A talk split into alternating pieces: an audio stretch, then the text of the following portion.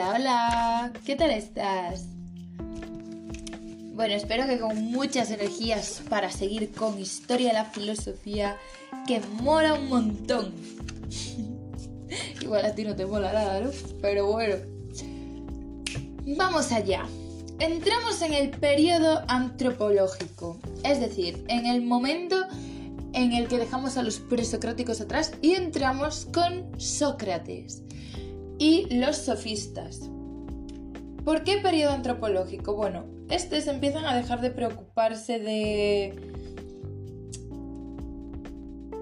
el origen de la naturaleza, ¿no? Que era lo que estaban buscando todos los filósofos hasta este momento. Pues unos decían que del aire, otros del agua, bla, bla, bla. Otros el toyaperon y estas cosas.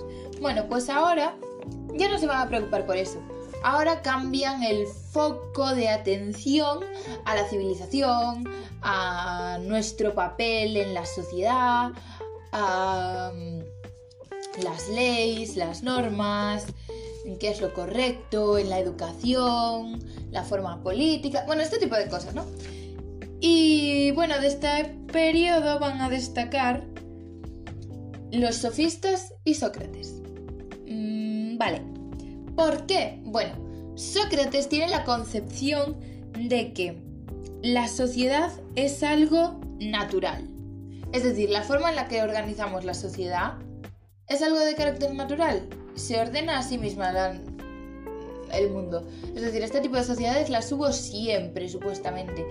Como tal, que en el estado natural, cuando aún no estábamos como civilizados, pues ya nos comportábamos así, ¿no? Para él es eso, que la sociedad es algo de carácter natural, somos seres sociales por naturaleza. Vale, sin embargo, tenemos por otra parte los sofistas, que contraponen totalmente lo que dice Sócrates, diciendo que la sociedad es totalmente artificial y que antes de que existiera eh, la civilización, vivíamos en un estado natural en el que no había leyes ni normas y que éramos totalmente libres.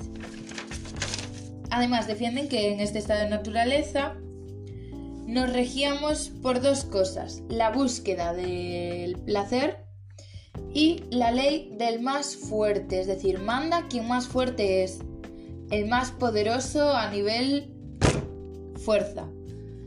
Y lo de la búsqueda del placer, bueno, pues eso, que nos, que nos movíamos buscando pues lo que me gusta, lo que no, yo vivo feliz, a mi aire, me gusta esto y ya está. Así, ¿no? Bueno, pues para ellos este era un estado de, de libertad pleno, porque tu único objetivo era ser el más fuerte, para así tener más poder sobre los otros. No tenías que cumplir nada, tú podías hacer lo que te petara, en plan, si te encuentras aquí por la calle y te cae mal, pum, le pegas un puñetazo, nadie te va a decir que está mal. No hay normas, no hay leyes. Eres totalmente libre totalmente libre. Ah, también corres el riesgo de que venga alguien y te mate. Cosas, pero es que tú también tienes el derecho a matar, así que bueno, bueno, se compensa. Bueno, poco a poco em, se va cambiando la organización de este mundo en el que estábamos, ¿no? En el estado natural. Apareciendo las civilizaciones. Vale, eh, para pasar este estado de civilización tenemos que renunciar a muchas libertades que teníamos. Por ejemplo, ese mismo de matar, tú ahora no puedes coger y decir, me cae mal, lo voy a matar. Pues no, ya no puedes. ¿Por qué? Porque hay unas leyes. Ah, pero esas mismas leyes que tienes que cumplir hacen que tú estés a salvo de que yo estoy seguro de que a mí nadie me va a matar. Bueno, entre comillas.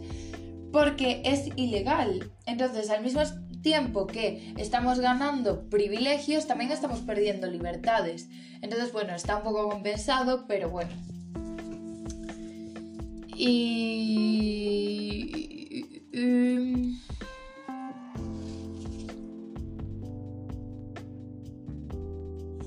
Pues eso, de la misma manera que renunciamos a partes de la libertad, también tenemos unos deberes. Pero recibimos unos derechos a cambio es como eso, tenemos derecho a la educación y tenemos el deber de asistir a clase. Que nos llevan diciendo esta frasecita toda la vida, al menos a mí. Estoy hasta el moño yo no escogí tener que ir al instituto. Ay, bueno. Vale, dentro de los sofistas tenemos a Protágoras y a Gorgias. Para Protágoras, el paso a este estado social es algo positivo, lo ve como algo bueno, porque hemos evolucionado y además ganamos muchos derechos y privilegios y que sí, que perdimos algunas libertades, sí, vale, es cierto, pero es que tenemos muchas más seguridades y protección y este tipo de cosas. Sin embargo, Gorgias ve este cambio como algo totalmente negativo. ¿Por qué? Bueno, pues él considera que mm, antes teníamos libertades y sí, vale, reinaba el más fuerte de músculo. Y ahora que estamos en, en un estado de, de civilización y tal, piensa que aún por encima de haber perdido nuestros derechos, sigue reinando el más poderoso, el más fuerte. Es decir, aún por encima de seguir en el mismo estado, hemos perdido nuestras libertades. ¿Qué narices va a ser esto bueno? vale, Gorgias es un poco cínico, ¿no? Sí, tal vez, pero yo creo que tiene razón. Aunque bueno, yo creo que fue mejor haber evolucionado, ¿no? Tener el peligro de que alguien coja y le dé algo y te quiera matar. Uy, no me gusta mucho. Pero bueno, el caso. Él defiende que además no deberíamos ir en contra de la naturaleza, que no podemos.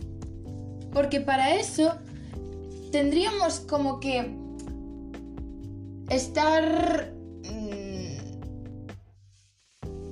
coaccionados por alguien externo, porque nosotros mismos somos naturaleza, ¿no? Entonces, nosotros tenemos pues eso, nuestros rollos, ¿no? En la mente. Pero, para poder ir en contra de la naturaleza, que es lo que somos, es alguien externo quien nos tiene que coaccionar para cambiar eso. Y él considera esas leyes y normas como esa coacción, esa manipulación de nosotros mismos. Entonces, es algo que tienen que interiorizarnos. Las leyes que vamos a tener tienen que encajar dentro de esa naturaleza. Porque si no, tú ahora imagínate que llegas mañana y te dicen, no, hemos cambiado las normas.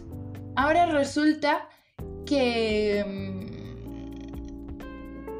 que lo ilegal es ir vestido por la calle y tienes que ir desnudo, que es lo lógico para todos y todos lo vemos como correcto. Tú te vas a quedar un poco a cuadros y vas a decir, ah, no quiero, ¿sabes? Pero es así. Es algo que al fin y al cabo tienes que interiorizar porque son las malditas leyes que te ponen. Algo que en verdad tú no lo hiciste. Es algo que te están mandando. Entonces, eh, tienen que ser cosas que ya tengamos interiorizadas. Por ejemplo, eso, tenemos que ir vestidos a la calle. Bien, bien, correcto. Ya lo tenemos interiorizado. Porque además así nos va a resultar más complicado no cumplirlo. Si es algo que ya de por sí nosotros tenemos, por ejemplo, si ahora entonces yo digo, no, pues yo voy a ir desnuda porque puedo, me voy a sentir mal. Porque es algo que yo tengo como erróneo, como lo no adecuado, ¿no? Como que me siento más cómoda estando vestida. Entonces, es eso. Y mm, precisamente por eso nosotros nos estamos controlando a nosotros mismos. Nosotros nos limitamos, ya no somos libres. ¿Por qué? Porque por culpa de la sociedad, ahora tenemos conciencia. Y ahora, cuando hacemos cosas malas, tenemos algo dentro de nuestra cabeza que nos dice, por malo. Mira lo que has hecho, no sé qué, ¿por qué habrás hecho eso? Y no podemos dormir por las noches cuando hacemos algo malo. Entonces, bueno, no todos. Hay gente que esa parte de conciencia no la tiene. Pero bueno, eh, el caso. Que tenemos un peso de culpabilidad. ¿Por qué? Por culpa de las normas y la sociedad que nos inculca cosas en la cabeza, cosas que nosotros no deberíamos tener, porque nosotros somos libres. Libres. ¿Sí? Vale, perfecto. Bueno, y retomando a Protágoras, bueno, no, voy a seguir con Gorgias, así acabo todo y no te lío la cabeza. Vale, entonces, por lo tanto, si todo está controlado por los más fuertes políticamente, él considera que la educación se tiene que basear en intentar ser el más fuerte. Por eso hay solo unas élites que reciben una educación. Y en esas élites que se enseñan, o sea, y no van todos, solo van pues eso, los más fuertes. Y ahí que se enseña a manipular. Te enseñan el arte de la manipulación. ¿Por qué? Porque mediante la palabra tú tienes más poder. O sea, si sabes usar bien las palabras, vas a tener mucho peso en la sociedad. Cuanto más sepas tú y menos sepa el pueblo, mejor es para ti, porque tú más fuerte vas a ser. Es decir, si yo sé mucho y tú sabes un pelín menos, yo mando sobre ti, pero es que si aún por encima yo sé muchísimo y tú sabes poquísimo, vamos, entonces que ya tengo el poder máximo, porque además me están enseñando a manipular. Y yo con cualquier cosa que diga te puedo manipular y hacer que cambies de opinión muy fácilmente. Entonces, considera que la herramienta clave para obtener el poder es la palabra, porque con ella tenemos la capacidad de influir y manipular en los demás, ya que mediante la palabra podemos tanto destruir como ayudar a alguien. Eres consciente, ¿verdad? ¿Eres consciente de que con unas simples palabras que puedas decir puedes destruir a alguien? Así como salvarle la vida. Apocalipsis. Bueno. Entonces.